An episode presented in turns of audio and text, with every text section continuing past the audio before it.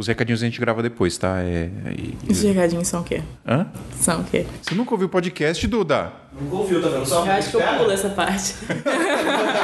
Eu pulei recadinho, por favor.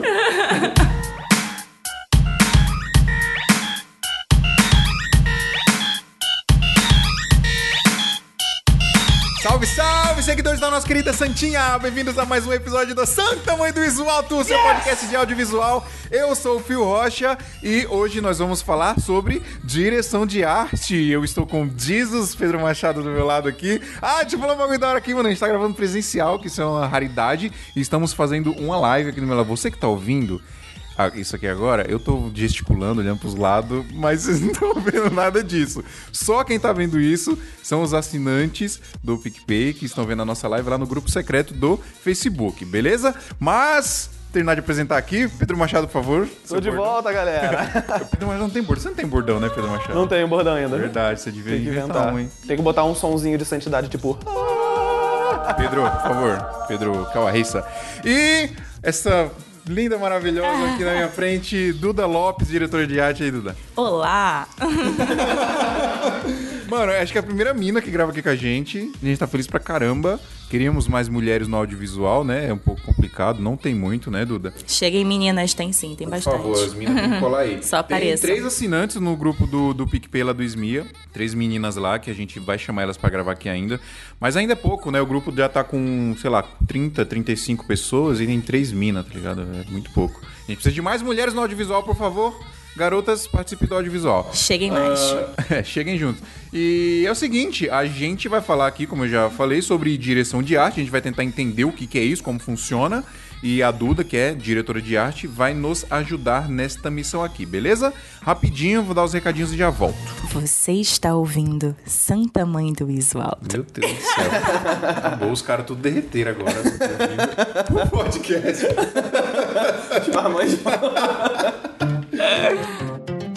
preciso falar pra vocês da Brasil Box, nosso parceiro aqui, nosso patrocinador, melhor loja online pra você comprar equipamento, hein? Os caras vendem câmera, vende lente, vende gimbal, vende gravador, vem, cara, qualquer equipamento que você quiser, os caras têm lá. E se você entrar lá no site e não tiver algum equipamento, você pode encomendar também. Só você pegar o WhatsApp lá do Marcos, que tem lá no site brasilbox.com.br, pega o WhatsApp, manda lá um WhatsApp pro Marcos e pergunta: Marcão, eu quero que você traga pra mim uma Alexa Arri, que custa 200 milhões de euros.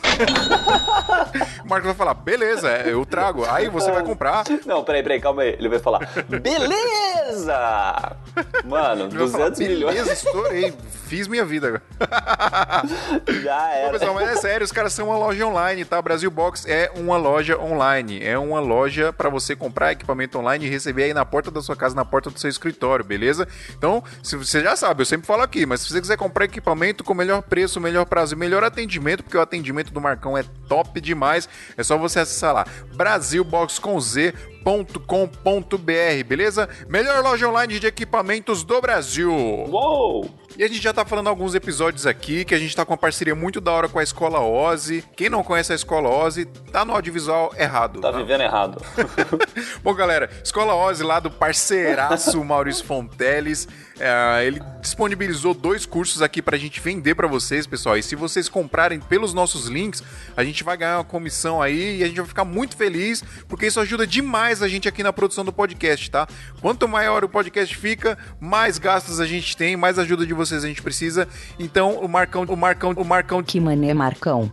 O nome do cara da Ozzy é Maurício Fonteles. disponibilizou esses dois cursos para ajudar a gente. E é o seguinte, galera, vocês vão acessar lá santamandoisalto.com.br e o link para os dois cursos estão lá na postagem desse episódio, beleza? Adriano, quais são os cursos? Fala aí. Tem dois cursos lá, que é o curso de produção de vídeo, que o Maurício vai pegar você pela mãozinha assim e falar, cara, vamos lá que eu vou te ensinar como entrar no audiovisual de forma certa. Aí ele vai, ele vai ensinar da parte do começo mesmo, assim, né? Desde preparação de equipamento até a captação, a edição, a, após o contato com, com o cliente. Cara, ele vai falar tudo possível e soltar todas as informações que ele tem para você. Depois tem um outro curso que é o Detonando no After Effects. Então, assim, você já tá craque na captação, craque na edição, já tá top assim seu trabalho. Você quer dar um plus no negócio, quer fazer umas vinheta maluca, quer colocar um, um GC, aqueles lower third, né? Colocando o nome das pessoas tal, e parar de pegar esses presets aí na internet, você quer fazer o seu top, não sei o que, aí você cai nesse daí, que é o Detonando no After Effects. Top demais, pessoal. Vai ficar show o seu trabalho. E não precisa ser fazer uma parada muito louca também, né? Se você quiser fazer uma coisa comum, ele também vai te ensinar. Com certeza. É, os cursos servem aí pra quem tá iniciando e pra quem já é macaco velho também. Então os dois links estão lá, pessoal, santamanisoto.com.br, na postagem desse episódio, episódio 40 aqui que a gente tá gravando com a Duda, diretora de arte, e que o Adriano inclusive tá invadindo aqui, porque ele não tá nesse episódio não. Verdade, só vim aqui só pra, pra encher o saco de vocês. então acessa lá, santamanisoto.com.br, os dois links dos dois cursos estão lá, tá bom, pessoal? Compra pelo nosso link, vocês ajudam a gente demais. E não esqueçam de mandar e-mail pra gente, pessoal, ouvintes arroba santamanhodosalto. Mandem e-mails com críticas, sugestões, complementos dos episódios e comentários e dúvidas também que a gente vai ler aqui e responder, beleza? Inclusive a gente vai ler uns e-mails agora e se você não quiser ouvir essa leitura de e-mail, é só você pular para o número que você vai ouvir agora. 12 minutos e 15 segundos.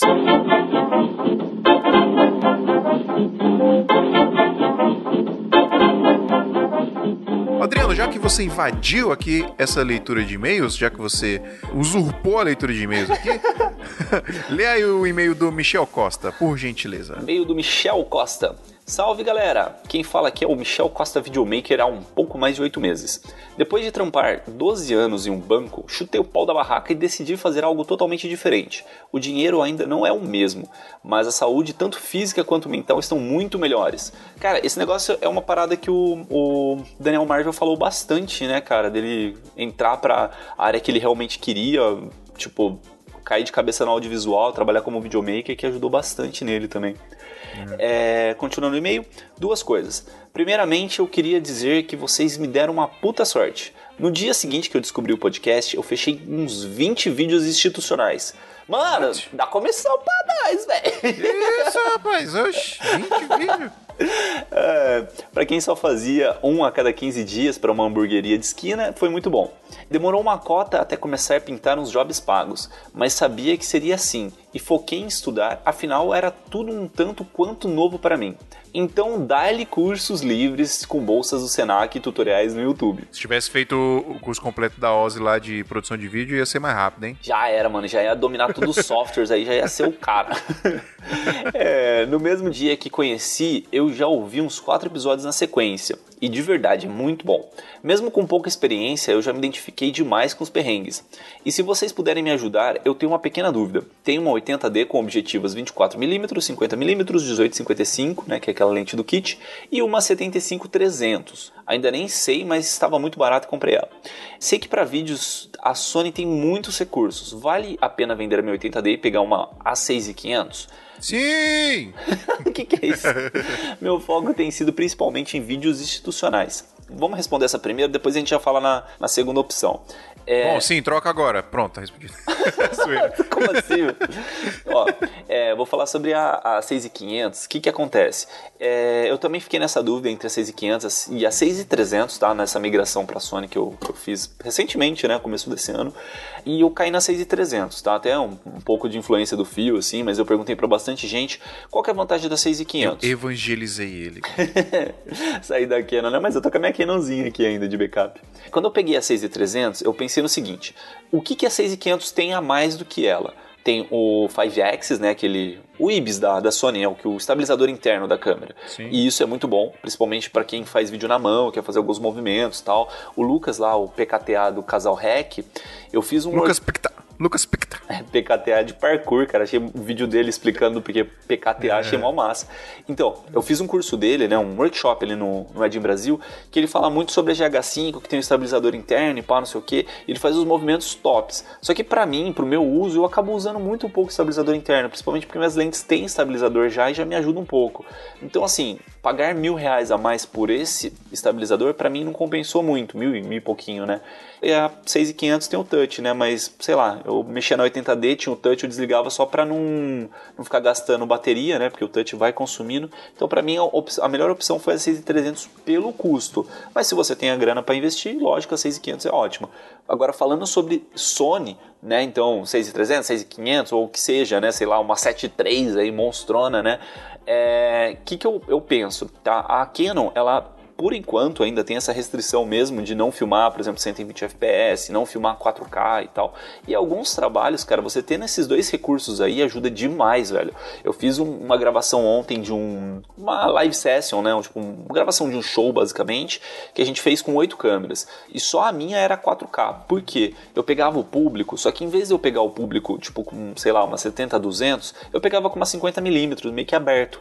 E depois o editor, ele vai fazer o corte nas pessoas que estão mais emocionadas no show e tal. Porque assim, eu tava num- numa parte mais alta do palco, né? E eu ia focando nas pessoas. Mas assim, foi uma coisa toda pensada, porque da 50mm e tal, não sei o que. E cara, 4K me ajudou pra caramba nisso. Ou mesmo 120 FPS, pô, você quer fazer um, sei lá, um trabalho aí, um ensaio de casal, vamos dizer assim. Cara, você jogar o véu e tacar em 120 FPS é maravilha, cara. Fica show o negócio.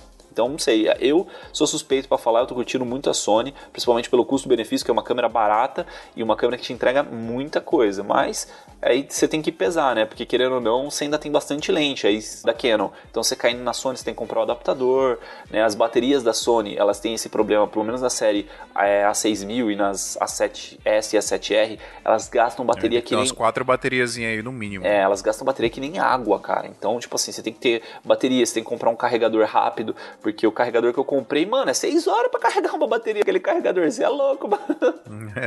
então, tipo assim, tem que, tem que pesar mesmo, mas eu, eu, assim, sou suspeito, eu vou mesmo de Sonyzinha, porque a Sonyzinha tá me resolvendo bastante coisa. Show de bola. Qual que é o- a outra pergunta dele aí? Pô, fiz uma contribuição com um pacote topzera, mas não recebi nem um e-mail para entrar no grupo seleto do WhatsApp. Ô, Michel, mas eu respondi você, cara. Eu, A gente responde na hora, que às vezes cai, na, cai no spam da galera. Mas tá, tá respondido, já tá no grupo lá, tá com nós lá no grupo Topzera do WhatsApp, com muitas mensagens boas de audiovisual e muitas tretas bonitas de Pedro com, com o Matheus Lopes, mas tá muito massa o grupo, velho. É a relação de amor e ódio aqueles dois, pelo amor de Deus. Fechou. Então vou saindo nessa aqui, vou sair pro episódio aí. Falou vocês! Tchau, Adriano. Bora pra pauta. Falou.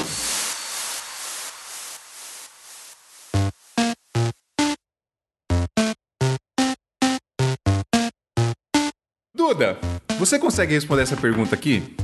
O que é direção de arte? Direção de arte é todo o conceito de um projeto. Todo o conceito visual, conceito estético e conceito criativo também. Que não, às vezes você não tá visualizando, mas ele tá ali, Certo. né? Às vezes quando a gente faz a parada na guerrilha, a gente tá sozinho, sei lá, um cara contrata a gente pra fazer um videoclipe, vai. E a gente meio que tem que pensar na luz, a gente tem que pensar no cenário, tem que pensar em locação e tudo mais.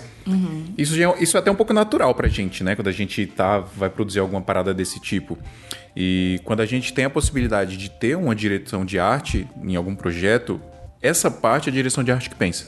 É? O diretor ele lança a ideia, como é que funciona isso? Ele lança a ideia, você tem um briefing, como é que é? Então, chega pra mim a ideia, né? Olha, a gente precisa fazer um clipe tal e a história, mais ou menos, o diretor chega mais ou menos como vai vir. Por exemplo, eu gravei agora um clipe de rock que o diretor chegou pra mim e falou: "Olha, a gente vai gravar uma menina e ela vai passar por vários portais. Ela é o Doutor Estranho. Pois é. Ela vai passar por vários portais, a música é essa aqui, então a gente tem que ouvir a música e fazer todo um mundinho pra aquela música, toda uma atmosfera pra aquela música. Era uma parada meio ficção. É, era bem, era bem ficção. E aí você vai montando com o diretor, né? A gente passou horas e horas e horas fazendo reunião e ligações e direção criativa o tempo todo ali. E depois você vai pro, pro físico, né? Que é montar figurino, é saber qual locação a gente vai pra filmar cada cena. Quem que você coordena no projeto? Você tá falando de figurino agora vem na minha cabeça. Então, por exemplo, o figurino é você que manda ali. Você fala, eu quero Então. tal coisa, tal coisa. Sim, a gente coordena figurino, é, produção de objetos, cenário, locação se for locação externa ou interna. Só que assim, low budget, o diretor de arte faz tudo. A gente vai atrás do cenário, a gente vai atrás do figurino, a gente vai atrás de tudo. A gente vai na costureira produzir o figurino. Agora, quando tem um orçamento maior, aí a gente só fala, ô, figurinista, chega aqui, vamos ver o que que você tem de roupa, vamos lá, vamos conversar. Você já trampou com um orçamento grande assim, que você... Com figurinista ainda não. Não? Não. Mas eu peguei, o último que- grande que eu peguei, eu fiz o figurino. Tanto porque não era muita coisa e eu queria. É bom quando eu pego também, porque eu consigo direitinho cada peça que eu quero, eu consigo correr atrás e Você falou sobre locação, sobre figurino. Quando você pega, independente de ser baixo ou alto orçamento, você tem poder para opinar ou é você que define? eu defino. Onde é o limite entre aquilo que você define e aquilo que você opina? Eu acho que, na verdade, é, me corrija se eu estiver errado, eu acho que depende do projeto, né? Tem é, diretores que tem, deixam mais é, livre. tem uns que já chegam tipo assim, olha só, é, eu quero um vestido branco, né? E aí eu, eu vou idealizar mais ou menos de acordo com a história como que aquele vestido branco vai ser. O último, por exemplo, ah, eu quis um de costas nua, com alça fininha, porque ele fica melhor visualmente no vídeo. A gente teve todo um cuidado para escolha de tecido, porque ia gravar na praia, ia gravar na floresta, ia ter vento, tinha que ela tinha que sujar na caverna. Então tem que ter todo um estudinho do tecido, eu tinha que ir na costureira ver caimento, ver como se movia, o tecido se ele era muito cintilante ou mais opaco para a câmera. Sim. É, Você tem que se preocupar com isso também, né? muitos detalhes, muitos detalhes. Você manja filmar? Você filma? Você é videomaker? Já, já trabalhei como vídeo. Então você ter essa noção é importante sim, também. Sim, ter essa noção é importante. Porque se, se você pega uma parada que não funciona legal na câmera, também é foda, né? Ali na Pois hora. é. Eu acho que a gente acabou interrompendo o raciocínio dela quando ela estava explicando Do quê? sobre falando sobre os portais e tal. Ah, sim, é. é. Não, mas não. Até que foi, foi, foi ok. É porque é muito, foi muito complexo, assim. Foram semanas desenvolvendo e. Não, Foi um porque agora ela clipe. vai passar por, por um portal. E como a gente vai fazer esse portal? Vai ser de croma? Vai ser pós, né? É, vai ser na hora, a gente vai pegar uma porta gigante. Vamos tentar a porta gigante. Aí vi a porta gigante, ah, não, não vai ficar tão legal. E aí vamos de croma. E qual cor do croma? Porque tem que ser um croma específico, né? Porque não tem um verde, tem um azul. E como a gente ia gravar muito em natureza e praia, a gente escolheu o azul pra pegar bem na mata. Foi aquele trampo que você me mandou uns, uns, uns screenshots que tem uma menina segurando um bagulho de água, assim? Um peixinho, É. ela tá com um peixinho. Tá com o peixinho, assim. tem uma bolsinha de água É, peixinho, né? a gente gosta de, de colocar esses itens assim, que às vezes o telespectador não vai entender, mas visualmente fica bonito e quando a gente tem que explicar o clipe, É um conceito, tem um né? conceito legal por Sim. trás.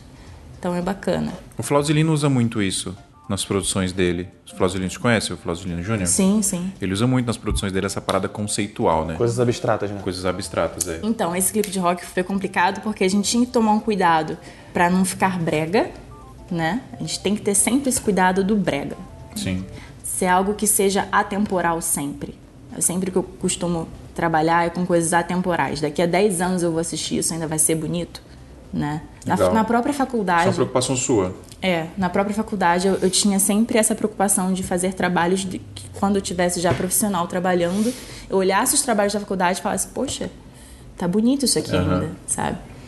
É, então é tecido, que hoje em dia talvez não não esteja se usando tanto, que tem que trabalhar com um que seja atemporal, Sim. São cores. é, A não ser que seja uma parada que, que faça sentido com o projeto, né? Sim, sim. Tipo, a gente tá gravando um filme dos anos 50, então tem que ser. É, mas não digo nem isso. Às vezes, por exemplo, o cara quer fazer um clipe e ele quer que seja brega, tá ligado? Ah, sim. Sacou?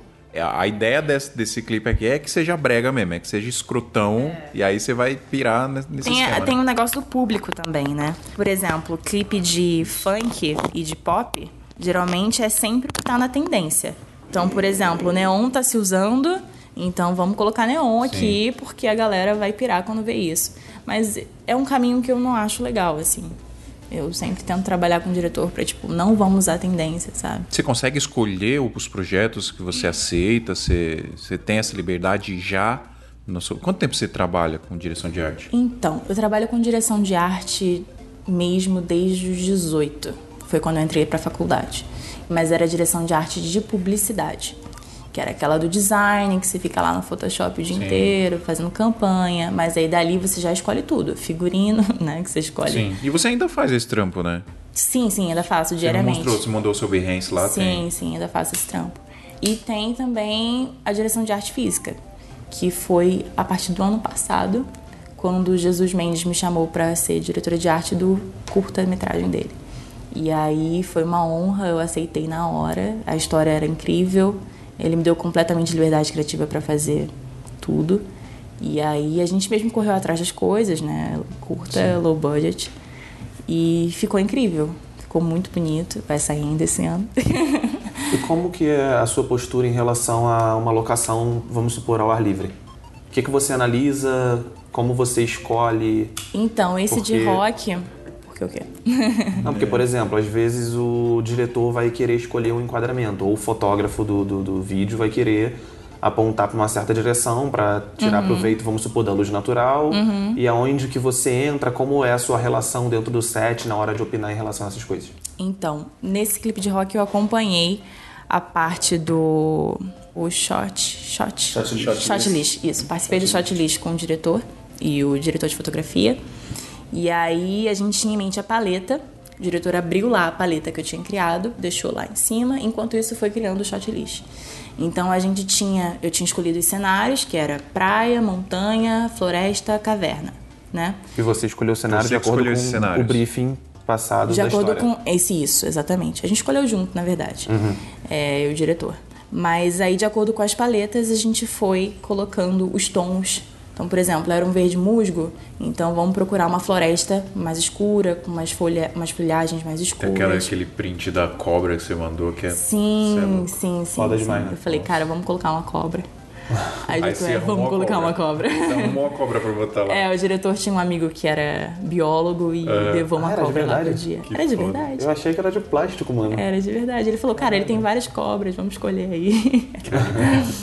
e E aí, aí você escolhi- dirigiu a arte da cobra também? Escolheu a cor? Não, não.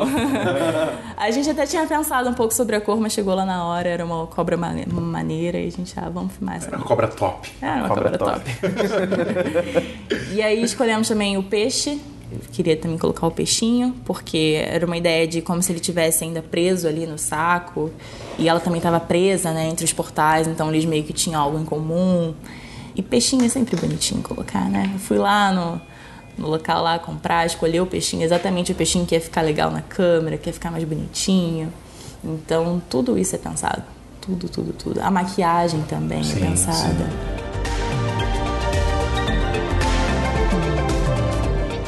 Você falou que você fez faculdade. Você fez faculdade de direção de arte? Não, não. eu fiz faculdade de publicidade e dentro da faculdade de publicidade a gente tem essa cadeira de direção de arte, que estuda desde o círculo cromático, arte lá em Bauhaus e né, cada detalhezinho. E foi, foi um semestre de direção de arte, mas não existe faculdade, assim. Própria pra isso. É, aqui no Será que Brasil. existe fora? Curso aqui tem alguma coisa? Tem na IC. Na IC tem curso de direção de arte. Academia Internacional de Cinema, pra quem não sabe o que é AIC. Ela tem no Rio e em São Paulo. É, né? bem legal. É, quem quer aprender cinema com custo-benefício é, É. interessante, né? Tem uma também no centro do Rio, mas eram pequenas oficinas, não eram, não eram tão grandes quanto a AIC. Mas tem, se procurar direitinho, tem. Online não existe nada. Eu não procuro. Olha aí o nicho aí pra você aproveitar. É, não, não, não cheguei a procurar. Eu sei que tem muita direção criativa pra moda. Direção criativa pra moda tem direto. Mas aí é específico para o nicho de moda. Não é tipo filme, videoclipe e tudo junto. Tá, vamos lá, vamos, vamos pra parte prática então. Por exemplo, eu recebi um orçamento de um cliente pra gravar uma live session. Vou colocar pra minha realidade aqui, que a gente Tá. recebe bastante isso. Uma live session, um DVD, sei lá. É, eu vou chegar pra você e vou falar, Duda, tô com esse trampo aqui pra fazer e a gente precisa montar um cenário.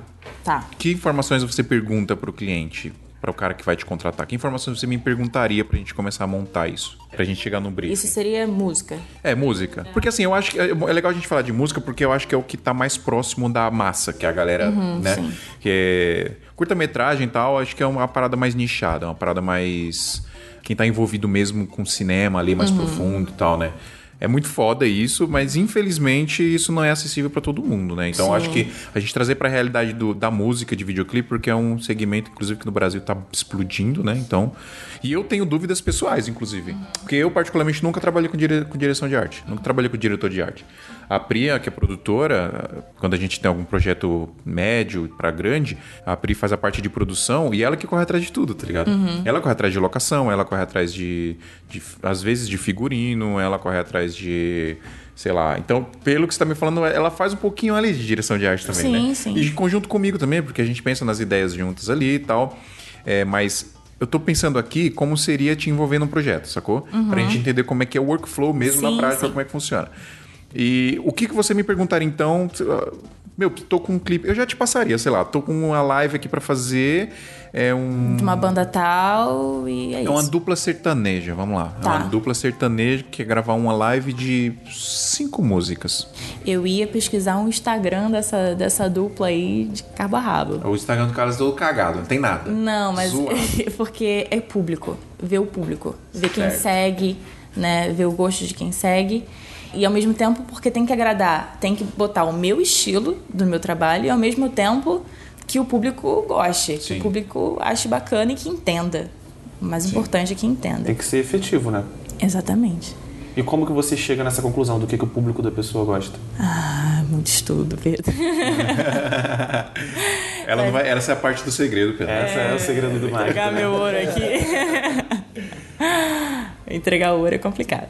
Não, mas é. É porque assim, tem toda a parte da, da construção de cenário que a gente tem que. Também tem que pensar se você vai ter um orçamento, por exemplo, para um cenógrafo.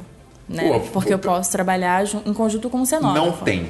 Não, Não tem. tem. Vamos falar assim, ó, Não mano, tem. a gente tem cinco conto pra Ah, fazer. bastante. A gente tem cinco conto pra fazer um cenário de, um, de uma live de quatro músicas. Eu acho que o uma- Fio tá aproveitando pra te passar um orçamento. Eu acho, eu acho bacana. 5 mil é Eu tô bom. colocando aqui na prática, tá ligado? Pra 5 gente. mil é mano, bastante não, tá certo. Porque a gente faz milagre com, com 1.500, 2.000, Caralho. sabe? Fazendo milagre, assim. Óbvio que é muita correria Sim, e imagino. a gente, E né, você passa mal. desmaia no set. Mano, aqui em São Paulo, mil reais às vezes você não paga nem a locação, cara, às vezes. A não ser que o cara consiga de graça, tá ligado? Então, uma coisa boa é locação boa também. Se a gente consegue fuçar bastante, encontrar uma locação que lá dentro a gente consiga mexer em muita coisa e arrastar e, sabe, até, às vezes até cobrir a parede, isso já ajuda muito.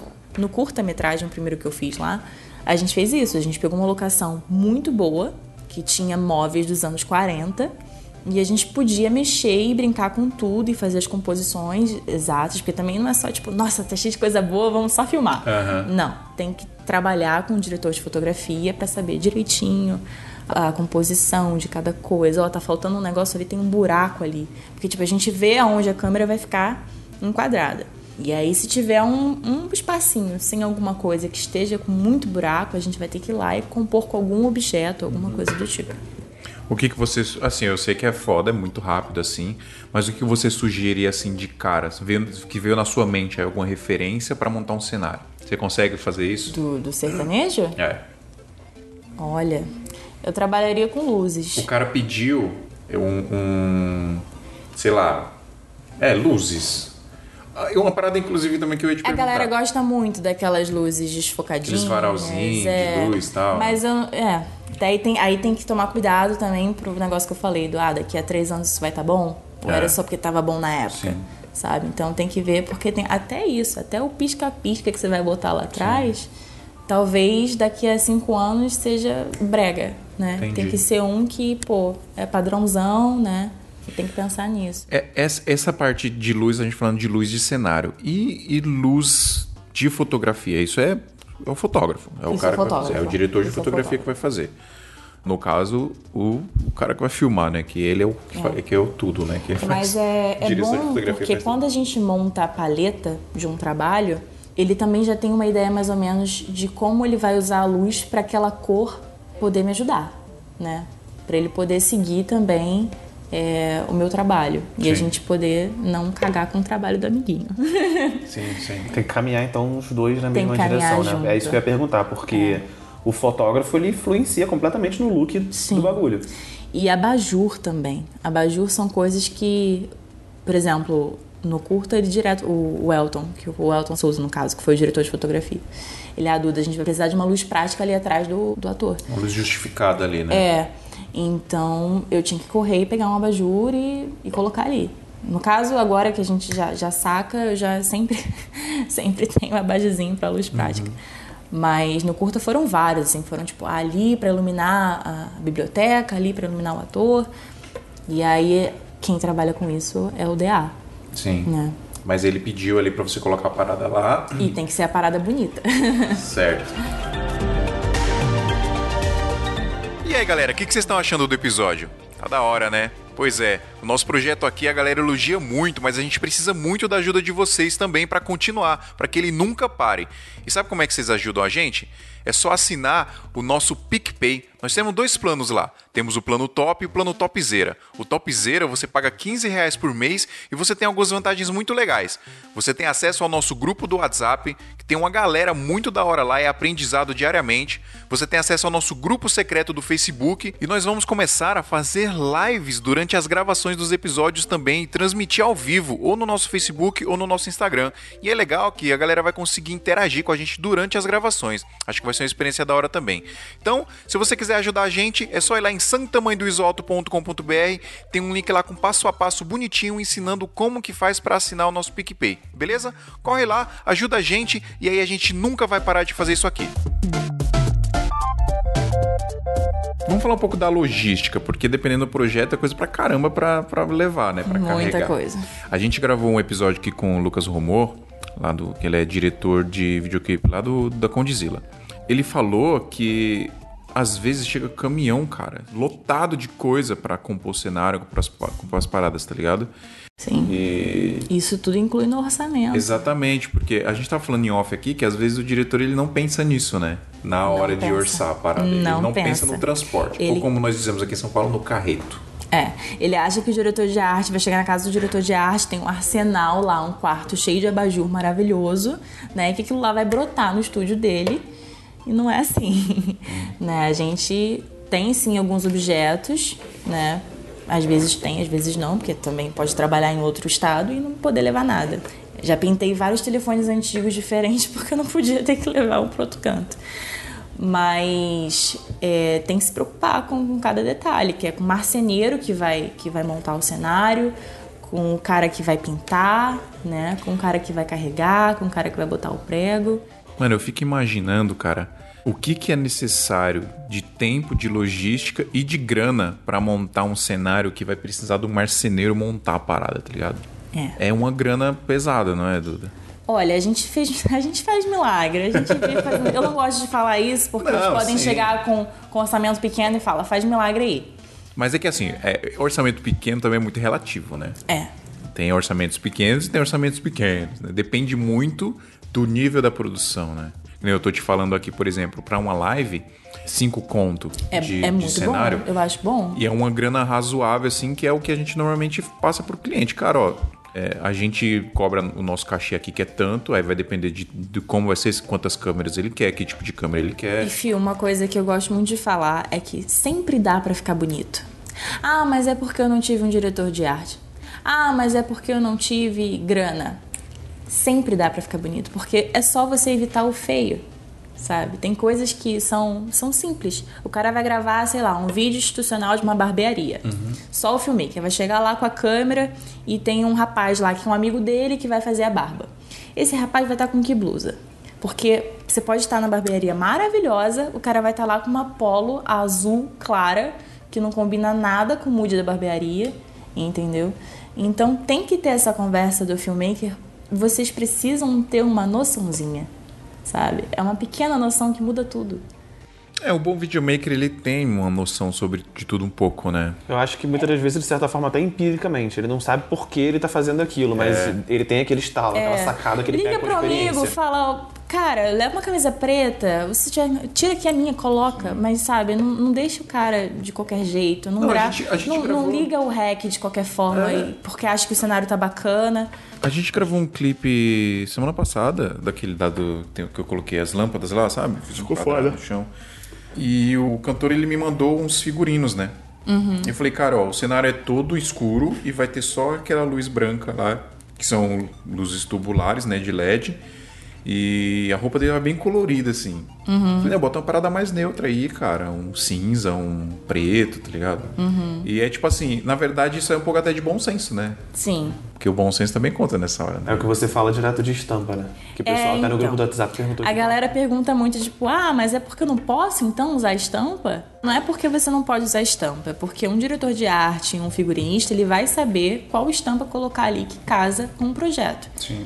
Né? Você não vai poder, tipo, pegar num making off doido e colocar, sei lá, atriz com uma calça estampada, com blusa estampada, que não combina em nada.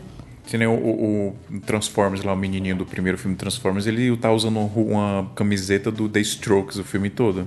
É, então, tem, é, tem, é dentro do contexto tem ali, a né? direção criativa pra aquilo.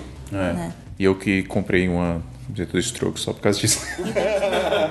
por isso ele usou. Eu já gostava, né, de Strokes. sempre Então, gostei. tipo, se o filmmaker ele, ele não tem muito essa noção gigante, né? Então é melhor evitar. Né? Se você tá num cenário que o cenário não é tão legal, evita essa parte não tão legal e vai pra uma coisa mais neutra. Né? Se você tá numa cozinha que você não acha a cozinha tão bacana, vai pra um lado que tem uma cortina na cozinha, que tá mais neutro, que não tem mais nada. Ou assume, né? Ou- Sim. é, mas assim, eu, eu sempre opto pelo mais neutro. Você falou que só de evitar o feio já fica bonito. É, exato. Então- Exato. Tenta definir de maneira concreta que tipo, não só evitar o feio, mas que tipo de erros não devem ser cometidos na hora de, na hora de arriscar dirigir uma arte ou na hora de dirigir uma arte propriamente Ah, dita. por exemplo, eu, eu vou, vou dizer coisas que eu costumo ver, né, em vídeos, em grupos e tal, que a galera posta.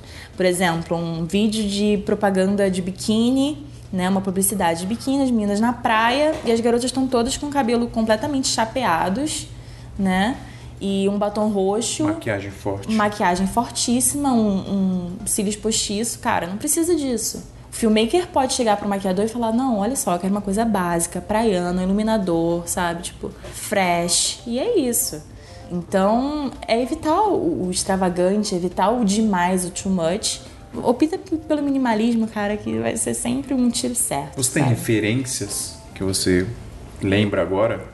Pessoas, diretores de arte, assim. Então, eu tava até falando isso com o Pedro ontem. Eu não gosto muito de seguir o trabalho de diretores de arte, porque aquilo vai viciando. A gente fica com aquilo na cabeça, Cria maus hábitos. cria maus hábitos, exatamente. E aí, quando você vai criar um negócio, você fala, ah, eu quero fazer igual o fulano fez. Não vai ficar igual o fulano fez, mas vai ficar uma tentativa e você sempre vai se frustrar. Quando chegar e não ficar igual o fulano fez Sim. né? Então eu, eu, eu evito. Eu tento mais me basear em filme, estéticas de filme e juntar um, cli- um filme com outro. De, E você uma- criar né? sua própria parada ali. Criar né? minha própria parada, meu estilo visual mesmo, é, marcas que eu gosto de seguir, mas nada assim, identidade visual de um diretor de arte em si, sabe? Ah, esse, esse DA faz isso aqui e eu quero fazer também. Não, é mais mood que eu tento seguir.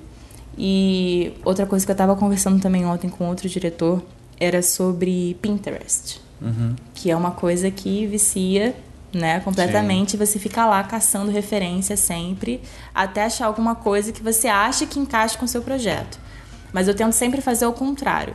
Eu penso primeiro, eu desenho, eu pinto, eu boto as cores ali e caço no Pinterest algo parecido com o que eu criei para poder mostrar para o cliente para ele visualizar aquilo melhor. Tento também mostrar 3D no, no Photoshop, faço montagem, é, boto lá o sofazinho com a parede De colorida repente seria atrás. interessante até, não sei se tem como colocar link pra foto e tal, você de repente liberar um mockupzinho que você fez pra algum cliente e mostrar aqueles recortes que você faz, Sim, das sim. referências Show. e tal, fica irado. Dá pra E quando eu vi aquilo foi tipo mind blow, eu falei tipo, caralho, é isso. Ela tá dando uma referência concreta, né? Tipo, eu achei Sim, muito irado, sim. porque eu nunca tinha parado pra pensar A gente coloca cada detalhe. que era possível re- dar referência visual assim, e ela fez de uma maneira muito E o irada. cliente ele ficava meio tipo, não, mas o, o que, que vai ter mesmo? Falei, vai ter exatamente aí. o que tá aí. Como é que você Exatamente. monta esse, esse mocap? Mocap, quando eu penso em mocap, eu penso na parada física. O que, que é isso exatamente? Então, geralmente eu monto por cenário, eu boto as paletas de cada cenário em cima. E essa paleta você monta É uma se imagem. For, se for isso, uma imagem no Photoshop. Imagina um A4 no Photoshop, deitadinho.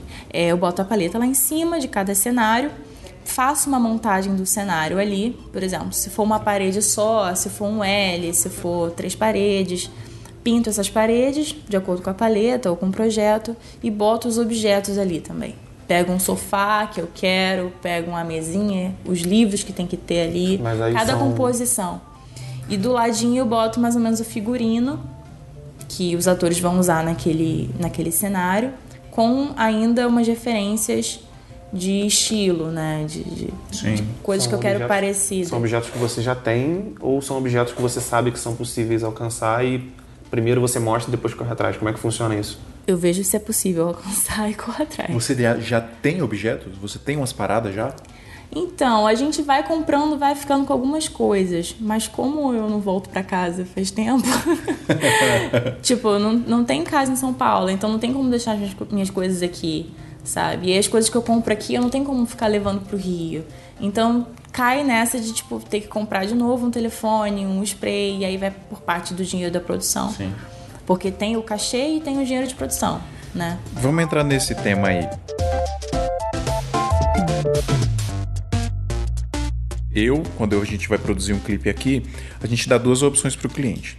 Fala, ó, ou você me fala a, a grana que você tem para gastar, o budget que você tem, por exemplo, eu tenho, Eu prefiro. cara, 10 conto para usar nesse projeto aqui. E aí a gente vai encaixar a sua produção dentro dessa grana. E aí tirar a nossa parte do cachê. Aí geralmente funciona assim, a gente vai tentar produzir o máximo possível e o que sobrar é nosso. É. Então, aí depende do projeto. Por exemplo, tem projeto que, meu, nesse projeto que vale a pena a gente não pegar nada pra nós, velho. Vamos fazer um bagulho top, Top. foda pra chamar atenção e usar toda a grana só na produção. E tem projeto que já não é tanto assim, sabe? Fala, Ah, vamos, vamos tirar a nossa parte. Então, isso vai muito de projeto pra projeto. Eu prefiro quando o cliente chega falando, olha, Duda, Eu eu tenho também. 10k, o que, que eu faço com isso aqui? Eu também, eu prefiro muito que o cliente faça assim, mas infelizmente.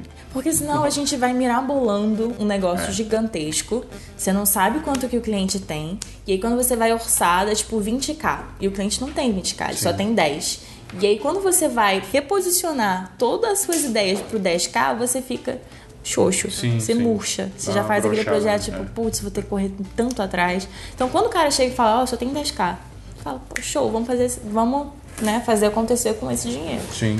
E outra opção que a gente dá pro cliente também é, por exemplo, eu vou cobrar o meu cachê aqui de, de diretor, vou dirigir o seu clipe, vou filmar, vou editar, vou te entregar pronto. E o resto que for gastar com valor de produção é a parte. É. E aí, por exemplo, tem muito artista independente que ele corre atrás das paradas, entendeu? Ele, meu, consegui um lugar da hora pra gente gravar. Consegui tal pessoa vai lá pra fazer uma cena pra mim. Meu amigo, sei lá, meu primo vai lá fazer pra mim. E aí a gente vai tentando fazer dessa forma assim, que na grande maioria das vezes é o que acontece. O cara ele consegue as paradas da produção de graça ou consegue emprestado com amigos, essas coisas. E a gente cobra só o nosso cachê. Então essa é uma outra opção. Ou- E às vezes o cliente fala: "E quanto que eu talvez gastaria para fazer tal coisa, né? E aí, por exemplo, vou voltar de novo na, na, na parada da live, que é o que tá, tá, tá na minha cabeça, porque tá rolando muito isso hoje em dia. É, quanto que eu gasto para montar um cenário legal? E aí eu já falo assim, cara, pra gente montar um cenário da hora, com folga, a gente precisa de pelo menos uns 5 conto. Eu não vou te falar o que que eu vou colocar. A gente vai desenvolver as ideias e dentro das ideias que a gente desenvolver, a gente vai colocar dentro desse orçamento. Só que esse 5K, por exemplo, teria que pagar o cachê da diretora de arte, do diretor de arte e a grana para produzir. Pra produzir, que é tinta, o MDF, Dá pra fazer? luz, dá, dá pra fazer. Então você costuma geralmente cobrar assim também. Tem o seu cachê que já é seu. É, mas o meu cachê também depende do cliente. Por exemplo, se é um cliente pequeno é tanto, se é médio é tanto, Ah, sim, se é grande sim, é sim. Né? Sim. É, isso, é, isso na verdade é o meio um padrão do mercado, né? É. Você meio que analisar o cliente ali e ver. é, Na verdade, preço é foda, né, mano? Um preço não tem como você falar, meu, quanto que eu vou pra fazer um clipe? Não sei. Não interessa quantos anos de experiência você tenha, velho. Você nunca vai saber. É igual tem muita- muitas É o variáveis. que, que você, o que, que você quer, É. né? Você É quer que um carro falo. voando? É 100k. Muitas das vezes aparece gente no grupo mesmo, no próprio, no próprio grupo do Santa Mãe Visual ou no grupo do Audiovisual Arte. O pessoal, tipo, é, tem um vídeo pra fazer, quanto eu cobro? E aí eu, tipo, cara, Qual vídeo? É. Quanto tempo de duração? Que tipo de projeto? É clipe? É vídeo comercial? É institucional? É evento?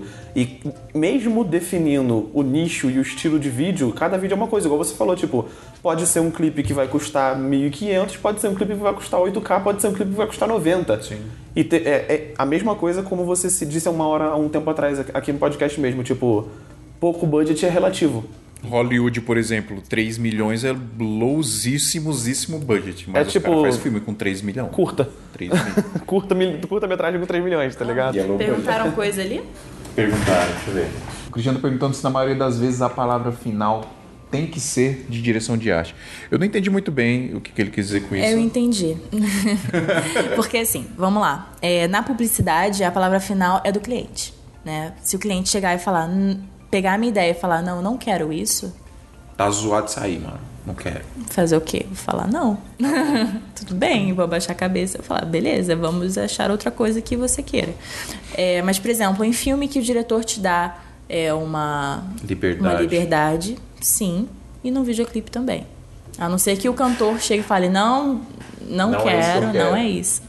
Como usar uma direção de arte, mesmo que básica, modesta, com vídeos para propaganda de pequenas empresas? Como encaixar? Isso dá pra fazer. Dá, dá, é o que eu falei, é o bom senso. Dá sempre pra ficar bonito.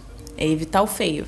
Evitar coisas muito espalhafatosas. Ah, porque é, esse escritório aqui é muito bacana, mas será que é bacana mesmo? Será que é bacana mesmo? Né? Vamos ter opções aqui, porque às vezes não é tão legal assim como você pensa. Às vezes é um negócio todo colorido, todo cagado, que não é tão legal. Por isso que eu penso também no minimalismo, né? Se você não tem uma parada tão legal, vai pro mínimo, sabe? Falando de minimalismo, você me mandou uns frames também de umas trampos que você fez que era tipo, era um escritório todo branco do cara. Ah, era. Me Conta como é que foi montar isso, como é que foi o desenvolvimento dessa ideia. Era um cenário todo cinza, monocromático, né? É, tudo era cinza tudo. nele, tudo era cinza. Pois é. É, O cliente ele era uma seguradora que ela precisava fazer esse comercial interno para a galera que trabalhava lá para eles. E era um escritório monótono. Ele queria um escritório monótono que o cara como se estivesse preso ali há anos na mesmice. Ele estava cansado e não aguentava mais ficar ali. E aí o diretor veio pra mim com a ideia de fazer um cenário de papelão e me deu o budget. Eu falei, não vai dar. Porque papelão, pra você fazer um cenário de papelão, tem que ser um papelão bacana, né? Aqueles papelões caros e montar tudo dá um trabalhinho aí. Sabia nem que existia papelão bacana, papelão de luxo. Tem os papelões mais durinhos, né? Eu já trabalhei numa fábrica de papelão, mano. Ó, Já trabalhei na Então você sabe disso, né? Tem os papelões, tem papelões e papelões. papelão top. Mas é verdade. E aí eu descartei essa ideia pelo budget e dei essa opção da gente fazer com MDF mesmo, tapadeira, na verdade foram tapadeiras que é mais uma fina. tapadeira. Ela é mais fina que o, que o MDF, aquelas de obra mesmo. Tapume, né? Ah, tapume, isso aqui, famosos tapume. tapumes, é. É aglomerado. E como era low budget, também não tinha pintura, nada disso, a gente comprou tecido e revestiu. O que eu também não, não indico, mas um low budget é o que tem. Foi- Aquilo foi revestido com tecido. Com tecido, aquela parede lá. E aí compramos as persianas. E aí você escolheu o tecido que ia ser, porque, tipo, a luz pode de repente Sim, rebater sim, no tem tecido que ser bem opaco, tem que ser fosco. Aham. Ainda mais que é estúdio, a luz era perfeita, não pode passar nada. E aí a gente pintou, no caso eu, né? é, sprayzamos lá. Não, o diretor ajudou também. Porque spray é sacanagem, né? Spray dói. Spray dói muito. Mas aí a gente sprayzou as coisas, é, fomos atrás de, de objetos de, de cena e montamos bonitinho ali um escritório monótono, né? Ficou como se tivesse tudo em preto Sim. e branco. Ficou animal. Ficou bem legal. Vamos botar na, na descrição Uhum. as paradas. É animal. Tem, tem outras paradas com outras cores também. Aproveitando Sim, é- que estamos falando desse escritório monocromático, o Caio Almeida perguntou aqui no grupo, é, pediu para Duda Lopes falar sobre cores, círculo cromático, como usar cores complementares, contraste em geral e como trabalhar isso. Tipo, como que foi na hora que você definiu qual cor ia complementar? Porque era tudo cinza, mas tinha que ter alguma outra cor para dar um match Então, tem que ter uma corzinha pra, pra dar um, um oi, né? Pra dar um oizinho na câmera. O diretor, ele precisa disso, né? Uhum. Na câmera ele fala, eu preciso de um, de um tom diferente, né? Uhum. E aí, no caso, foi a blusa do, do cara, do ator, que era um, um cremezinho meio sujo, que deu match com os papéis que estavam na mesa. Que o papel não podia ser branco e a blusa do cara creme e o, o cenário cinza. Sim. Então, tipo, ela tinha que ser exatamente do tom dos papéis envelhecidos que estavam na mesa. E é engraçado que pra uma pessoa leiga, tipo, um creme pra um branco deve ser tipo ah, a mesma coisa, passa batido, Não, mas não é. pra um olhar apurado não passa. Então, ou o papel e a blusa é branca, ou os dois são creme, né? Não dá pra fazer uma coisa ou outra. Sobre cores compostas, a gente fez é, um trabalho recentemente pro Facebook, pro, pra Open English, em parceria com o Facebook, que a gente teve que usar as cores do branding da Open English. Então, eles deram a paleta deles, e aí eu tinha que trabalhar em cima dessa paleta. Eram muitas cores, então eu tinha bastante liberdade de fazer vários cenários e usar duas cores para cada cenário. Foram oito cenários. E aí a gente optei por fazer as cores compostas para não ficar todo monocromáticozão, tipo, tudo azul, sabe? Não, vamos botar um, uma luzinha aqui. E aí era o composto, como é que tá lá no círculo cromático? Quem que é o composto do azul? Ah, é o laranja. Então vamos botar lá o laranja. Mas isso no círculo cromático oficial. Porque tem o de RGB, tem o de CMYK, tem o da arte mesmo, oficialzão, que é o que eu me baseio. É isso. Perguntaram aqui, ó. ah, diretor de arte faz o color grade e o colorista a correção, certo? Não, né, cara? Outro, é, eu acho que não, né? Diretor de arte faz o color grade? Existe Eu isso? acho que eu acho que ele quis A dizer. gente, a gente tem medo do, do, do color. Vou te falar que é uma coisa estragar o que que que a gente tem lá. medo. Sim. Então a gente tem que passar a paleta pro colorista e falar, segue aí, pelo amor de Deus. É isso que tem que estar na tela, Por exemplo, eu cara. conheço um diretor de fotografia que ele fala, tipo, não, a minha cor sai pronta aqui. Eu jogo pra pós, eu dou só um tapinha e tal, porque é tudo feito na direção e na fotografia. Ele não, tipo, não faz cor. Saquei. Ele fala, tipo, e ele fala que esse é o certo. Eu não sei até que ponto isso é uma cagação de regra. Mas ele fala, tipo, que o certo é você fazer a cor realmente na captação e na pós você pegar e dar uma realçada. É, eu também acho E não isso. montar uma cor na pós. Eu também acho Entendeu? isso. A não ser que precise de algo, né? Tipo, um objeto ali que a gente na hora tinha que colocar porque o cliente pediu e não tá na cor do cenário, a gente vai dar um jeito com a pós. Uhum. Tem que evitar isso ao máximo, né? Mas, por favor, não deixem as blusas amarelas laranjas. Nem as peles, né? O Nem Cristiano, as peles. o Cristiano perguntou aqui, ó. é, existe alguma coisa na direção de arte que ajuda a induzir as pessoas a sentirem mais confortáveis para comprar? Ah, tipo, é, induzir um sentimento na pessoa. É, é- isso é, é bem básico, na verdade, né? Então, é o que eu gosto sempre de, de diferenciar, que tem a direção de arte e tem a direção criativa. A direção Ah, de tá. arte é tudo que você toca, né? É ali o- o- o É, isso é importante, eu não sabia. É. Achei que era meio que a mesma coisa. É, eu faço os dois. Sou sou idiota. A direção criativa é mais profunda. Ela tem todo um estudo semiótico das coisas, sabe? É uma- uma floresta. Então vamos estudar o que, que isso aqui vai, Duda. vai causar de acordo com. Define para as pessoas mais ou menos o que é semiótica, que eu acho que a grande maioria não, não deve ter ideia. Não, se, se pá, nem ouvir essa palavra. Semiótica é Semiótica. a metade de uma ótica. de uma loja que vende óculos. A semiótica, cara, é pior que eu não gostava muito dessa matéria na faculdade. mas hoje eu preciso tanto dela. Foi minha É matéria sempre predileta assim, na a gente faculdade. nunca gosta da que a gente mais vai precisar. A semiótica é, é o que tá ali e que precisa passar exatamente uma- um comunicado, né? Vamos supor, um objeto, é, uma caneta. O que, que você pensa quando você vê uma caneta? Ah, você pensa em escritório, você pensa. É isso. Né? Você pensa em escrever, você pensa em poema, você pensa. Então, a direção criativa ela pega objetos que Ok. fazem um conjunto com a direção de arte, né? Tem Definição todo do dicionário. Semiótica. Teoria geral das representações que levam em consideração o signo sobre todas as formas e manifestações que assumem. O signo, no caso, são. é, Signo, no caso, coisas que trazem significados, não signo É. escorpião, igual você Você teve essa matéria também, né? Você teve essa matéria Eu também. era apaixonado por semiótica. A gente até estudava, tipo, representamen e representante. Aham. Então, por exemplo, rolava uma piadinha. A professora levou o slide com a foto de um leão. E aí ela falou, o que, que é isso? Aí o pessoal, é um leão. Aí o outro, não, é a foto de um leão. Ela, não, isso é uma projeção luminosa em cima de uma tela branca ao qual existe um representamen da figura de um leão.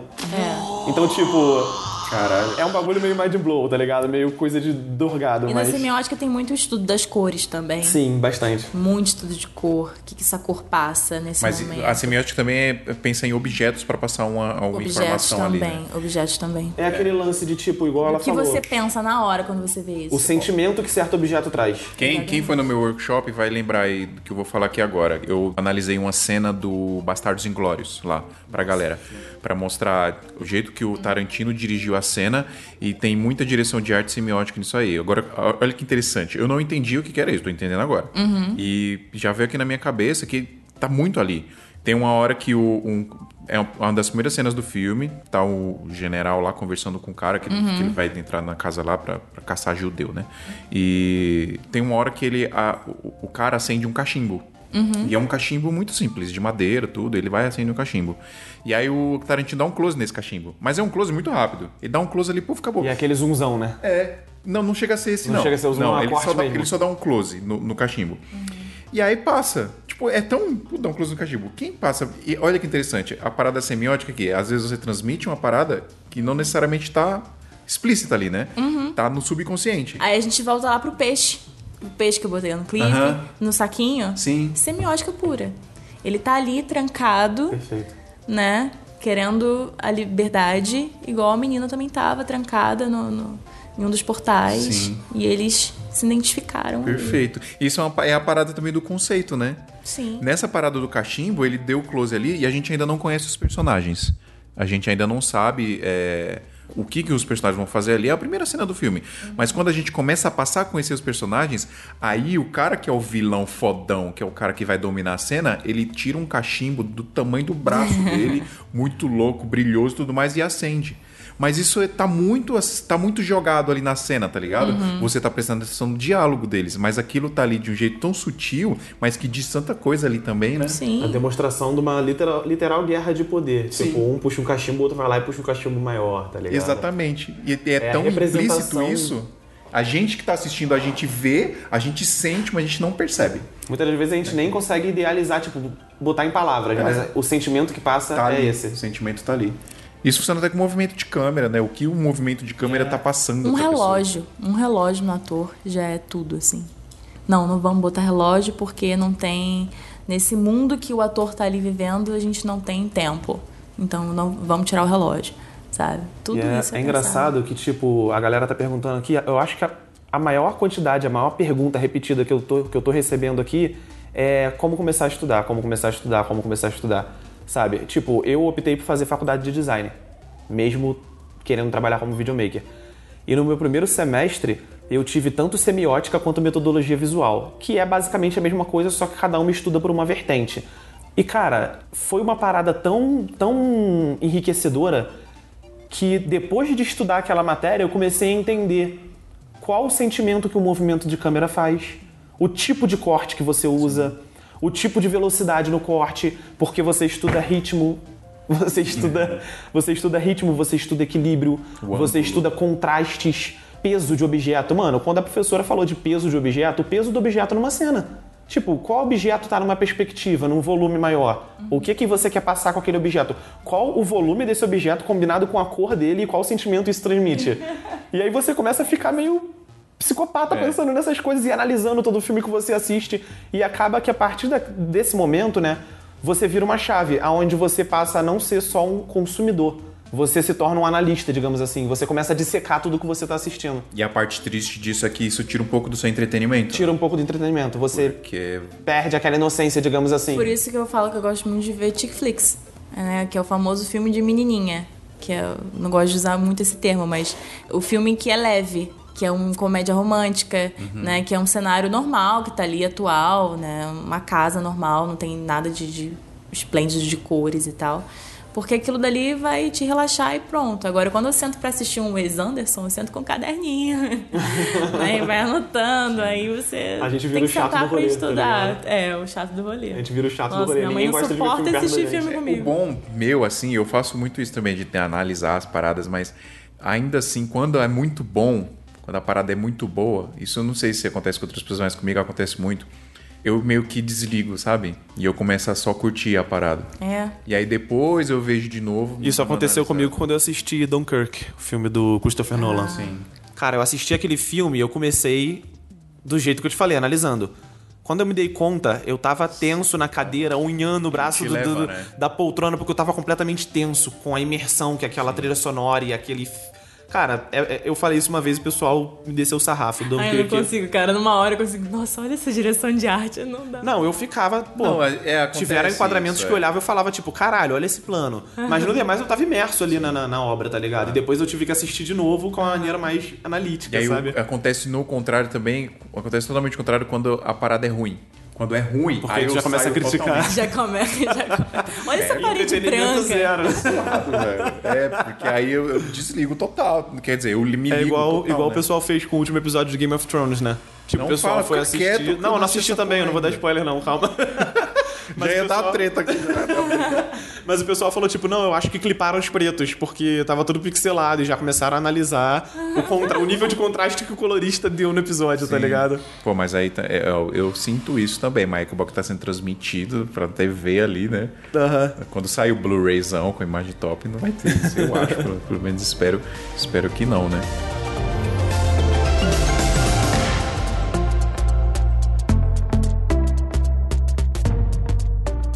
Você quer falar alguma curiosidade que você já presenciou assim em alguma produção? Você lembra? Curiosidade, eu lembro recentemente.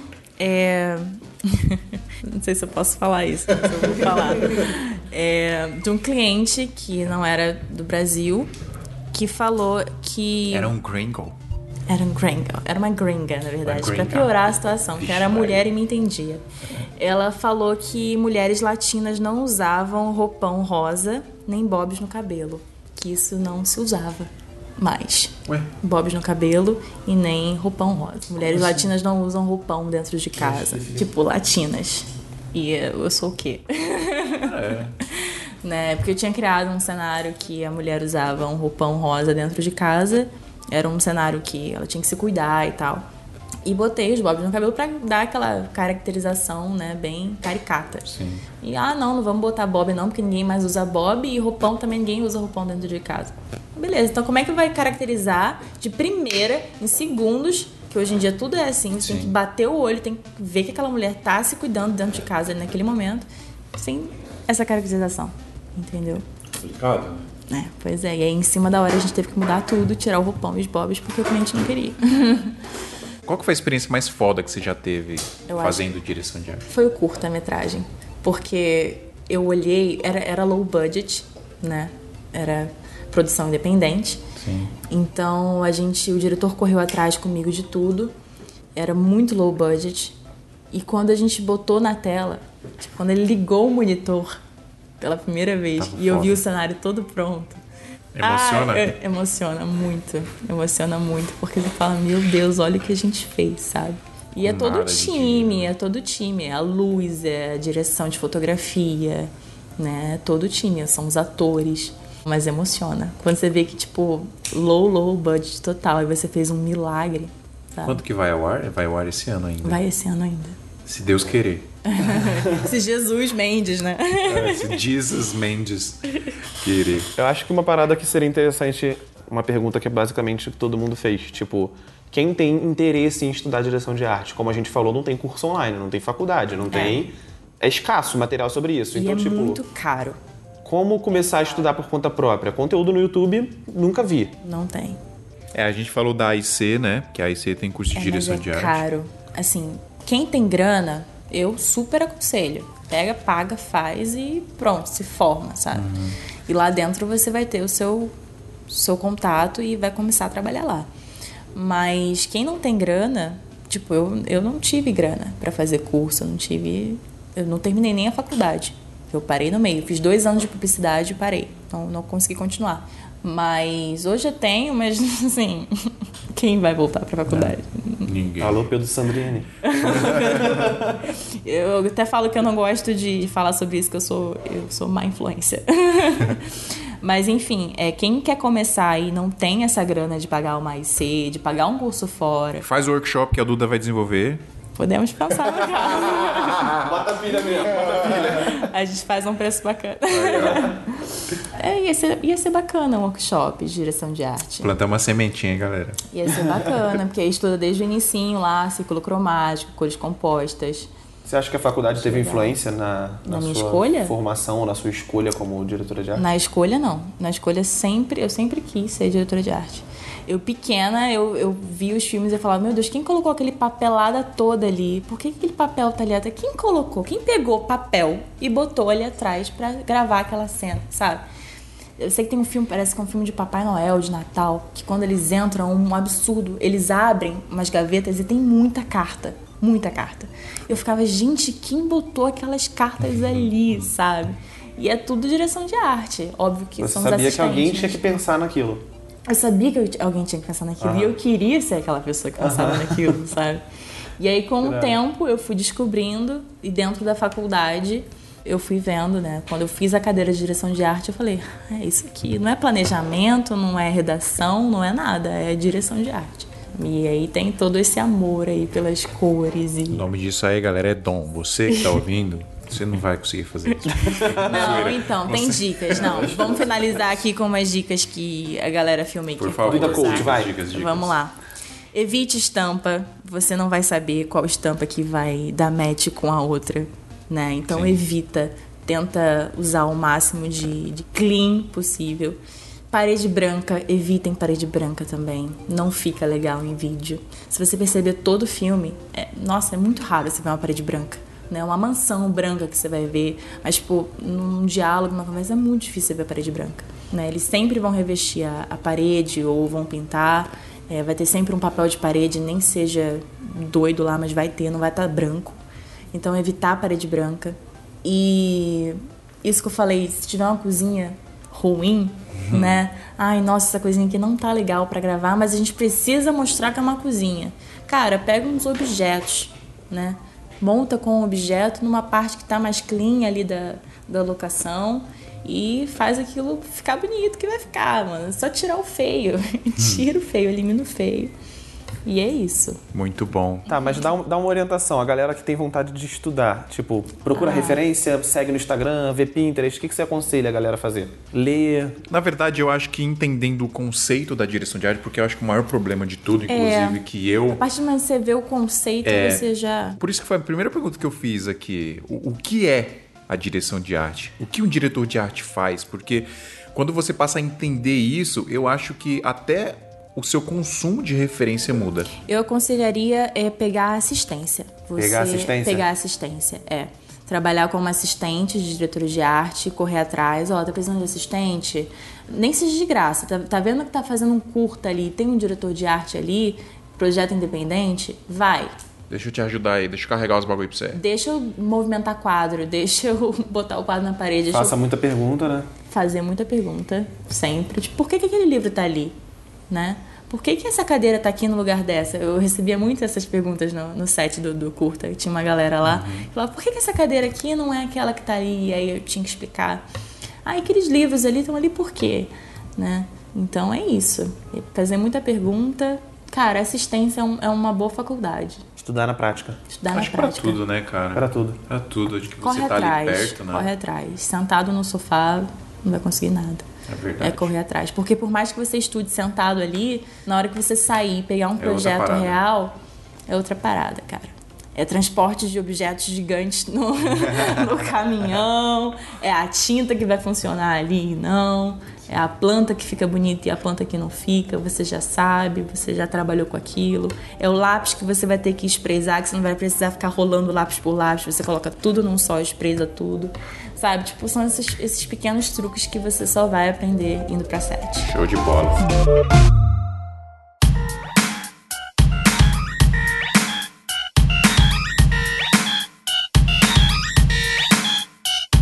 Fala o seu Instagram aí, mano.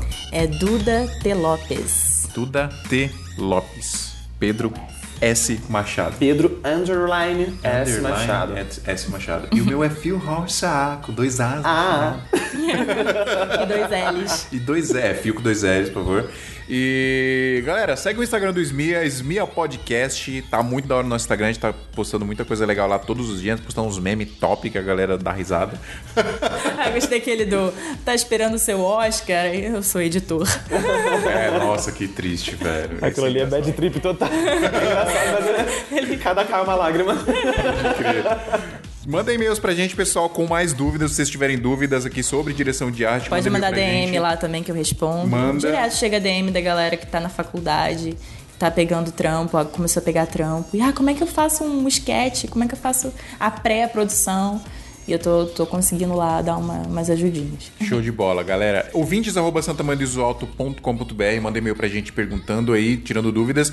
Ou até complementando também, se tem algum diretor ou diretora de arte escutando a gente, complementa o nosso papo aqui. Queria agradecer Pedro Machado, que voltou, tava na geladeira. Voltou, precisa gravar mais. E, Duda, muito obrigado, velho. Puta, é, que da hora. Vamos trabalhar junto.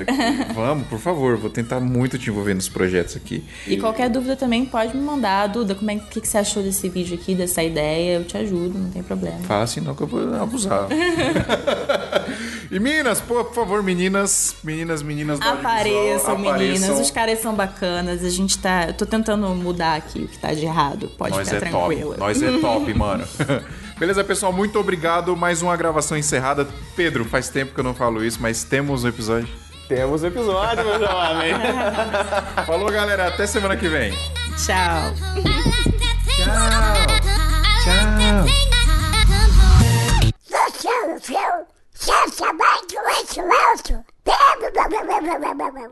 Este episódio é um oferecimento de Brasil Box. Nesse clipe de rock eu acompanhei a parte do. Do. Gente, sumiu a palavra agora. Deu branco. Ah, entrou no portal sua palavra.